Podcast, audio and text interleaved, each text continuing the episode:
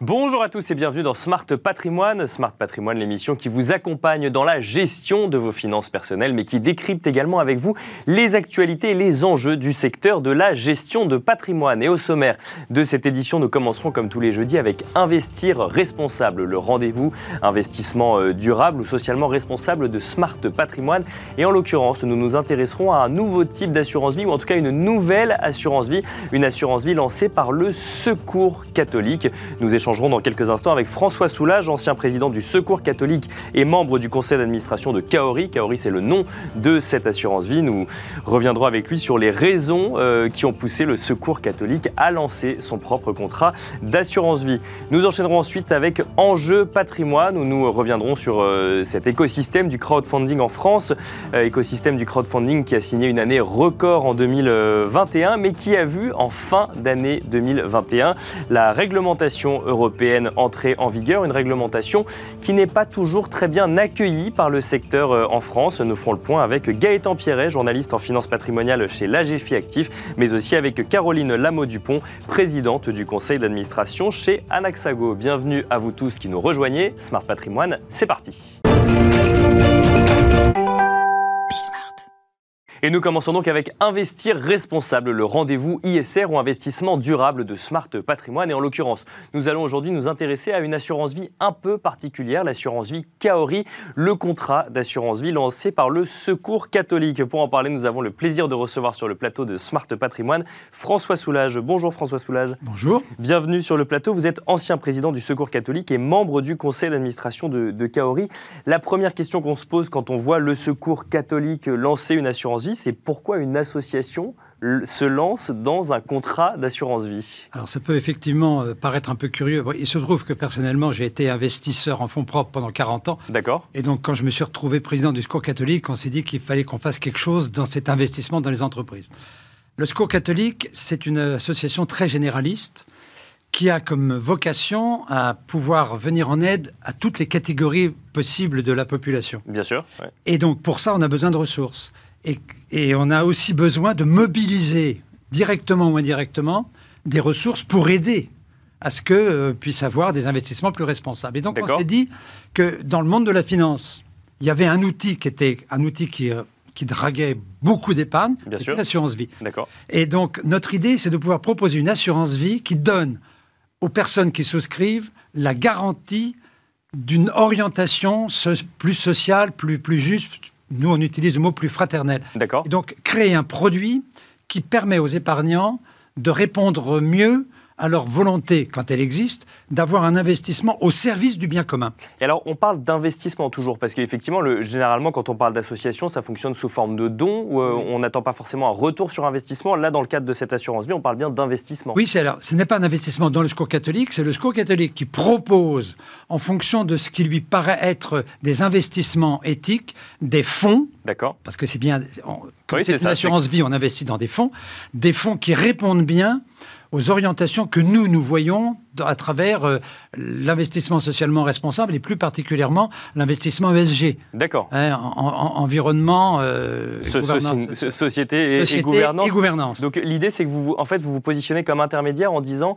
euh, voilà notre vision finalement des investissements socialement responsables. voilà, voilà, les fonds que nous on sélectionne. Oui, on a même, on a même une ambition un peu plus forte parce qu'on se dit que si on réussit, on montrera qu'on peut mobiliser une épargne qui est une épargne plus éthique, plus, plus volontaire, plus volontariste, mhm. mais que le monde de la finance a intérêt à, s'intéresser aussi à toute cette partie de gens qui peuvent avoir une épargne, qui n'ont pas envie de l'investir pour vraiment dégager de la rentabilité uniquement, mais d'avoir, de donner du sens à leur épargne. Et donc, il nous a semblé que dans notre responsabilité à nous, Secours catholique, d'offrir des outils permettant à ces gens d'investir. Ce n'est pas nous qui allons en, profiter, mais c'est les fonds qui vont investir dans des entreprises, notamment dans l'économie sociale et solidaire, qui, qui ont besoin de fonds propres, qui ont besoin de prêts, qui ont besoin de fonds propres. Et donc, on a sélectionné 27 fonds qui vont faire partie de l'enveloppe de Kaorivi, à l'intérieur de laquelle les épargnants choisiront D'accord. Les fonds dans lesquels ils veulent investir. Et alors, vous nous l'avez dit, effectivement, vous avez euh, une grande expérience finalement dans, ce, euh, dans, l'investissement. Euh, justement, ce monde de l'investissement depuis plusieurs années fait sa révolution ESG, si je puis le dire mmh. ainsi.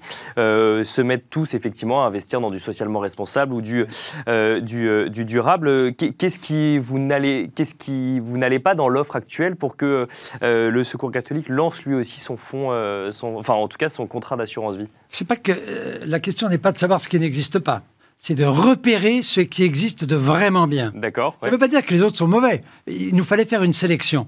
On, a eu 500 fonds. On en a sélectionné 27. C'est pas que les autres sont mauvais, c'est que ces 27-là nous paraissent vraiment engagés plus particulièrement dans cette vision d'une économie plus. Nous, nous disons une économie plus fraternelle. D'accord. Le, le, sens précis, c'est de dire ces fonds, on va leur demander de regarder à la fois ce que font les, entreprises dans lesquelles elles investissent sur le plan de l'environnement, du traitement des personnes, et notamment des sous-traitants. Mhm. Moi, dans mon métier, j'étais très attentif au traitement des sous-traitants. Parce qu'on peut être tout, à fait euh, sympathique, mais avoir des traitements de sous-traitants à qui on serrer le kiki brutalement. Donc, traitement des sous-traitants et la gouvernance de l'entreprise. Par exemple, des entreprises dans lesquelles les salariés ont été associés aux décisions au conseil d'administration.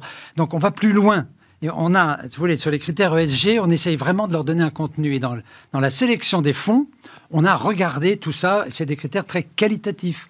Alors c'est vrai que certains fonds euh, peuvent apparaître très, très ouverts. Bien sûr. Et eh ben, Tous les six mois, on va regarder ce que ça donne. Moi, je vais présider le comité d'éthique de Kaorivi.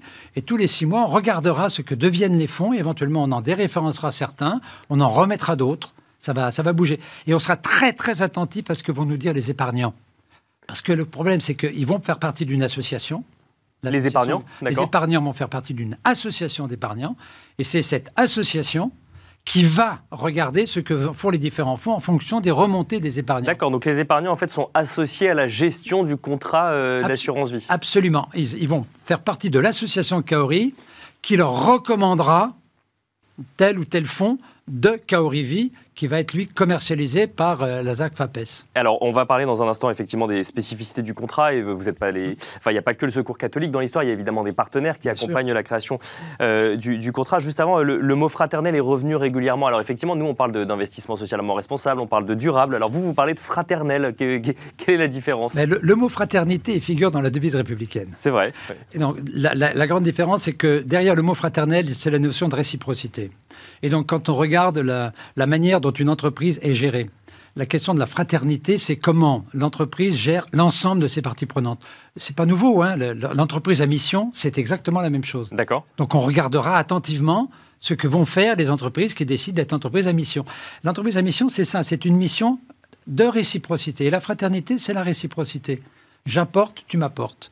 Et c'est ça, ce que nous appelons, nous, la révolution fraternelle, c'est de mettre cette, réciprocité dans l'ensemble de la, population. Par exemple, euh, aujourd'hui, quand on, cherche un emploi, quand on, eh bien, il faut que la personne avec laquelle vous allez travailler, par exemple à Pôle Emploi, puisse vous écouter. Bien sûr. La, réciprocité, voilà, c'est ça, c'est ça l'enjeu. Et alors, si on regarde maintenant spécifiquement le, contrat Kaori, donc ce sera un contrat euh, d'assurance vie classique. Il y aura des rendements, on pourra euh, choisir d'investir sur tel ou tel type d'allocation. Euh, alors, on aura d'abord, d'abord en unité de compte, parce que ça, D'accord, on aura un compte en unité, en unité de compte, et puis on aura un compte en euros. D'accord. Alors en euros, ça pose pas trop de problèmes. C'est Generali qui proposera le compte en euros. D'accord, ouais. Donc là, pour le coup, le compte en euros, si je caricature, c'est fraternel, entre guillemets, c'est euh, où là, il faut vérifier quand même... Euh, voilà, exactement. Bon. Mais les unités de compte, on choisira dans un panel de 27 fonds existants, mhm. ceux pour lesquels on veut investir et à quel niveau. Alors, il y aura un niveau de risque fort et un niveau de risque modéré, comme dans tous les fonds.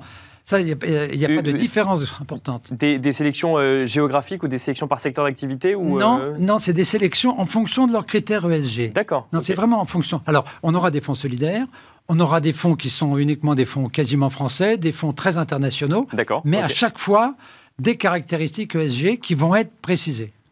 D'accord. Donc euh, un fonctionnement de fonds euh, d'une assurance vie classique. quoi. C'est une, assurance vie classique. ouvert à, tous ou il y a C'est ouvert à tous, absolument à tous. Le montant minimum est de 500 euros. Et en plus, nous avons des frais d'entrée qui vont être à zéro. D'accord. Donc effectivement, on a... Il faut qu'on puisse sortir, et, les frais de sortie et d'entrée à zéro. Ben oui, il faut qu'on puisse très facilement entrer et sortir. Parce que comme on est des fonds très engagés, il y a des gens qui disent bon, mais c'est bien gentil, mais là peut-être que le rendement est un petit peu inférieur. Bah, c'est la question qu'on peut se poser, effectivement, oui. Mais ils pourront, ils pourront sortir facilement, et c'est pour ça qu'on a des frais d'entrée et de sortie qui vont être nuls. C'est intéressant. Alors, et du, coup, et je, reviens à ma question initiale, pourquoi le, Secours catholique se lance dans une telle aventure? Puisqu'effectivement, on se dit, euh, c'est un fonctionnement très différent de, du fonctionnement d'une association ou de ce sur quoi on va attendre une association. Et là, si je comprends bien, ça va même pas servir à financer l'association, en fait. Bah ça, c'est notre rôle de plaidoyer. D'accord. C'est-à-dire que nous voulons démontrer qu'on peut avoir une finance plus fraternelle, une finance plus engagée, et que ça ne n'empêchera pas d'avoir du rendement, mais ça permet aussi peut-être, mais c'est je crois beaucoup d'actualité, de se dire cet argent est investi pourquoi Pourquoi D'accord. Se poser la question de ce, dans quoi on investit concrètement. On, revient. Et ça, c'est le fondement même du secours catholique. Un, bénévole du secours catholique qui s'engage alors qu'il est bénévole parce qu'il veut donner du sens à sa vie. Eh bien là, on va dire donner du sens à votre argent et on vous garantit, nous, secours catholique, qu'on vérifiera que ce sens est bien respecté. Et alors, euh, si, on élargit un petit peu, donc du coup, au-delà du, euh, contrat d'assurance vie euh, Kaori, d'ailleurs, Kaori, c'est le don d'un arbre, hein, c'est oui, ça Oui, c'est un arbre néo-zélandais qui se met en, réseau avec tous les autres arbres, de, tous les autres Kaori, et même si lui dessèche, ses racines continuent d'alimenter les autres arbres. D'accord. C'est un arbre fraternel. c'est un arbre fraternel. Rapidement, comment est-ce que vous voyez, vous, aujourd'hui, cette, bah, cette volonté d'un certain nombre de fonds, d'un certain nombre d'établissements financiers de se lancer effectivement ou de continuer à, aller vers de l'investissement durable, de l'investissement socialement responsable C'est quelque chose que vous voyez d'un bon oeil ou ah ben, on, voit ça, on voit ça d'un très bon oeil. Nous, notre idée, c'est de l'accompagner. Euh, moi, je demande pas mieux qu'on ait plus de 27 fonds qui, un jour ou l'autre, viennent voir Kaori en disant Attendez, moi, je suis vachement bien, euh, je, veux entrer dans votre panel, mais nous, on regardera avec nos critères et on les accueillera très volontiers. Et, et, ça, vous, ça vous est arrivé de, de, de, de voir désélectionner des fonds euh, labellisés par exemple ISR, mais qui ne correspondent pas à votre vision fraternelle de, euh, l'investissement? Dans le, dans le Kaori actuel, non. Mais dans mon métier antérieur, oui, j'ai investi euh, dans des fonds, et puis au bout d'un moment, je me suis rendu compte que ce qu'ils avaient annoncé n'était pas exactement ce qui était réalisé, et donc j'ai retiré. D'accord. Ah oui, oui, non, ça, c'est des choses que j'ai fait dans ma vie. Voilà, donc, même, quand on, même quand on veut faire de l'ISR, effectivement, il faut être très précis, regarder ah effectivement à la loupe ce dans quoi on investit. Oui, mais nous, on va tenir une très grande, on va donner une très grande importance aux critères qualitatifs. D'accord et au fait qu'on tienne ses engagements antérieurs. Et c'est là que l'association d'épargnants est importante. Parce qu'on s'engage avec un certain nombre d'orientations, il faut que ces orientations soient maintenues. Et il faut les suivre dans le temps, et d'où le fait que euh, chaque, fois qu'on souscrira en fait à l'assurance vie, on rentrera automatiquement dans l'association. Oui, c'est ça, on, entre automatiquement. Ça hmm. coûte 20 euh, euros. D'accord. Merci beaucoup François Soulage. Je rappelle que vous êtes ancien président du Secours catholique et membre du conseil d'administration de Kaori. Quant à nous, on se retrouve tout de suite dans Enjeu patrimoine. Et nous enchaînons à présent avec Enjeu patrimoine, un enjeu patrimoine concentré euh, autour des thématiques euh, qui concernent le crowdfunding euh, actuellement. ce crowdfunding en France qui a connu une année record en 2021, mais qui a surtout vu entrer en vigueur en fin d'année une réglementation européenne pas toujours très bien accueillie par le secteur français. On fait le point en plateau avec Gaëtan Pierret, journaliste en finance patrimoniale chez l'AGFI Actif. Bonjour Gaëtan Pierret. Bonjour Nicolas. Et on fait le point également avec Caroline Caroline Lameau-Dupont, présidente du conseil d'administration d'Anaxago. Bonjour Caroline Lameau-Dupont. Bienvenue sur le plateau de Smart Patrimoine à tous les deux. On va commencer avec vous, euh, Caroline Lameau-Dupont. Je le disais, euh, une très belle année 2021 dans le secteur euh, du crowdfunding. On en a déjà parlé sur ce plateau. comment ça s'est passé chez Anaxago, tout simplement? Vous avez vu également des montants plus élevés que les années précédentes et peut-être ce, ce, ce, mode d'investissement continuer à se développer chez les investisseurs particuliers? Bah, Tout à fait. Effectivement, l'année 2021 a été record puisqu'on a été atteint presque le milliard de collectes euh, pour euh, les plateformes de crowdfunding euh, en immobilier. Chez Anaxago, c'est une croissance qu'on a pu constater à partir de 2020, mhm. parce que l'année 2021 était excellente, 2020 a également été très bonne, contrairement aux attentes. D'accord. en fait, ce, confinement a permis aux gens de s'intéresser de plus en plus à leur argent, de considérer des classes d'actifs alternatives. Et donc, nos métiers ont vraiment connu une grosse croissance. Anaxago a fait 50% de croissance en 2020, 60% en, en 2021. D'accord. Donc, les, les montants sont de plus en plus élevés. Euh, le crowdfunding immobilier trouve vraiment, euh, vraiment son public. Donc les montants collectés prouvent qu'il y avait un besoin fort en termes de financement euh, sur, Du côté des, des, porteurs de projets et que de l'autre côté, il y avait de l'épargne à investir dans ces projets-là. De l'épargne disponible. On a tous vu les taux d'épargne exploser en 2020.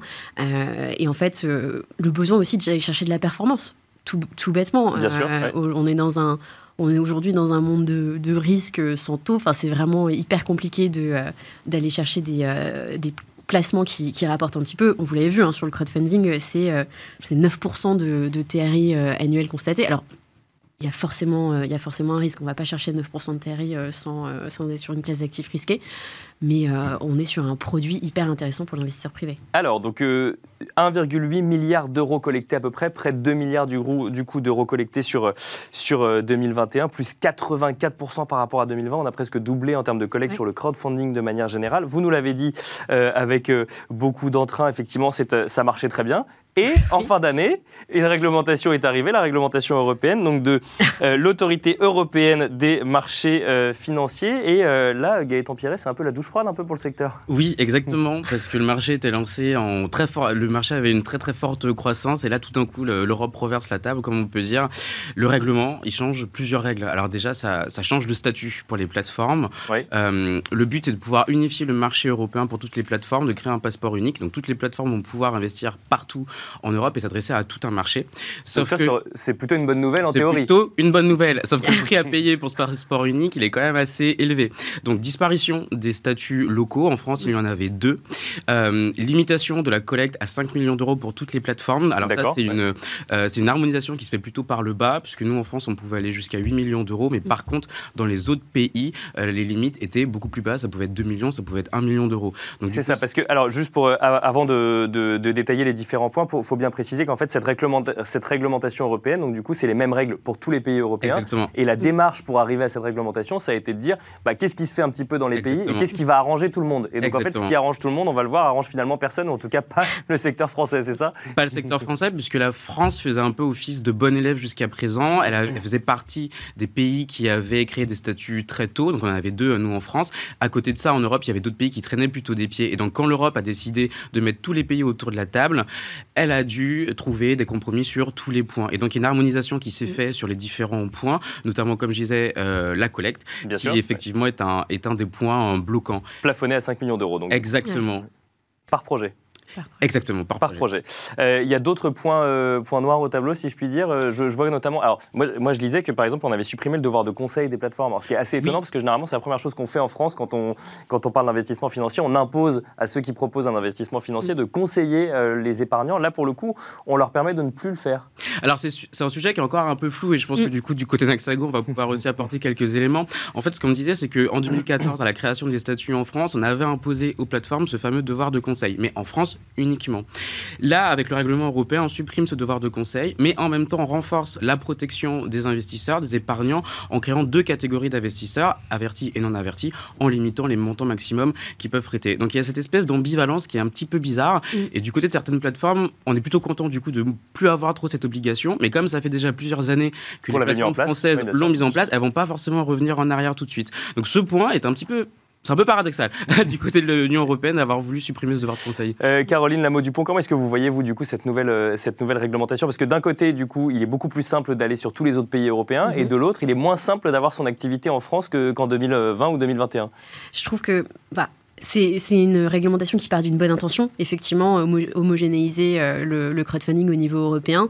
Malheureusement, ça, ça, tombe un petit peu à l'eau l'abaissement des plafonds, euh, ça a un premier impact, c'est que quand on va chercher, plus les montants sont importants, euh, plus on va financer des entreprises matures, plus on dérisque euh, le, produit. D'accord. Donc pour les investisseurs, passer de 8 millions à 5 millions, en fait, rien que ça, on va aller sur des choses un peu moins matures, et donc c'est dommage. Ça, arrive souvent que les projets dépassent 5 millions d'euros, ça arrivait souvent en 2021 Très souvent. Chez Anaxago, ça arrivait souvent. D'accord. Mm, mm. ça arrive souvent parce que, bah, comme, toutes, comme toutes les plateformes, on en parlait euh, euh, juste avant, on s'est euh, repositionné sur des produits cœur de ville, des opérations de marchand de biens, des emplacements prime, des opérations value-add, où on va vraiment faire. Donc les montants sont élevés, donc du coup, les montants de collecte sont plus élevés aussi. Très élevés. Et, et ça permet effectivement d'aller sur des produits un petit peu moins risqués que ce qu'on faisait, que ce qu'on a pu faire au tout départ quand on allait chercher 500 000, 1 million d'euros pour un projet de promotion.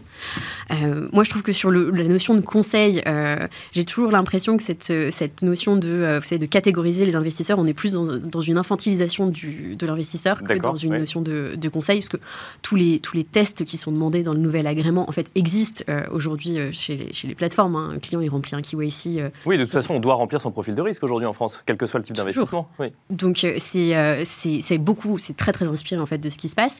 Euh, non, moi je pense que vraiment le statut est une régression pour le marché français et pour les investisseurs. Euh, Gaëtan Pierret, alors il y, a euh, une des réactions, vous avez écrit un long article sur le sujet hein, dans, la, GFI euh, Actif, une des réactions est finalement des plateformes de crowdfunding, et d'ailleurs pas que, du monde de la gestion de patrimoine de manière générale, c'est de se dire bah, est-ce qu'il n'y aurait pas des rapprochements opérés avec des sociétés de gestion par exemple, eh ben, qui pourraient permettre effectivement d'aller chercher d'autres types de, de projets ou de, dépasser le montant des 5 millions d'euros ou, ou, ou, autre d'ailleurs. Bah oui, tout à fait, effectivement, face à ce changement de règles, bah, il y a un peu un système D qui est en train de s'opérer, ou du moins une accélération d'une tendance qui était déjà en cours c'est le rapprochement entre les plateformes et le monde de la gestion d'actifs. Alors, il y a des plateformes qui s'affilient directement à une société de gestion. Euh, il y a des plateformes qui créent leur propre société de gestion d'actifs, comme c'est le cas par exemple pour Annexago, pour Club Funding également. Euh, l'avantage, c'est quoi? C'est qu'en fait, ça leur permet euh, de pouvoir contourner ce plafond de 5 millions d'euros, d'aller sur des collectes plus importantes. Parce qu'en s'affiliant avec... Toujours en faisant du crowdfunding Toujours en faisant du crowdfunding. Mais parce que, c'est plus la plateforme qui le fait, c'est la société de gestion. En fait, c'est qu'elles vont le faire ensemble. Par exemple, pour un projet ouvert sur une plateforme, le porteur de projet va pouvoir aller jusqu'à 5 millions d'euros sur la plateforme et en même temps la société de gestion et la plateforme vont créer un fonds, euh, un fonds, un FPCF, un FPS ou un FPCR, qui va permettre de pouvoir compléter la plateforme, euh, le montant qui est apporté sur la plateforme. Donc 5 millions d'euros plus X millions d'euros. Et donc ça permet de pouvoir combler le manque donc, Donc si je comprends bien, en fait, tout part de cette limite de collecte à 5 millions d'euros. Finalement, les autres règles du, pour avoir le passeport européen ne sont pas si dramatiques pour les plateformes françaises, mais c'est vraiment cette limite de collecte en fait, qui pose problème, euh, Caroline Lameau-Dupont. Euh, c'est la limite de collecte, c'est les besoins de structuration sur, euh, sur les opérations, c'est l'impossibilité d'être actionnaire du véhicule que vous proposez à l'investissement sur votre plateforme. Oui, c'est ça, parce que alors, on ne peut pas, les, plateformes ne peuvent pas financer un, un porteur de projet si jamais celui-ci détient 20% du capital de la plateforme. Et on a vu effectivement des sociétés de gestion euh, développer leur propre plateforme mm. de crowdfunding pour aller financer leurs propres projets. Donc ça, ça n'est plus possible. Ah, ça, les modèles sont, terminés. Euh, et c'est un, peu problématique parce qu'il y a des mm. plateformes qui se sont créées sur un modèle ouvert, donc elles pouvaient financer euh, n'importe quel porteur de projet, mais il y en a d'autres qui ont créé leur plateforme de crowdfunding pour financer uniquement les projets venant d'un porteur. C'est le cas par exemple de Limo. C'était un promoteur immobilier qui a créé sa propre plateforme de crowdfunding pour financer uniquement ses projets. Et donc celle-ci, bah, leur modèle, leur business model est un peu remis en question. Euh, Caroline Lameau-Dupont, Gaëtan Pierre vient de nous le dire. Donc, du coup, euh, l'objectif demain pour les plateformes et donc pour Anaxago, c'est d'avoir une société de gestion ou de s'affilier à une société de gestion ou de créer sa propre société de gestion.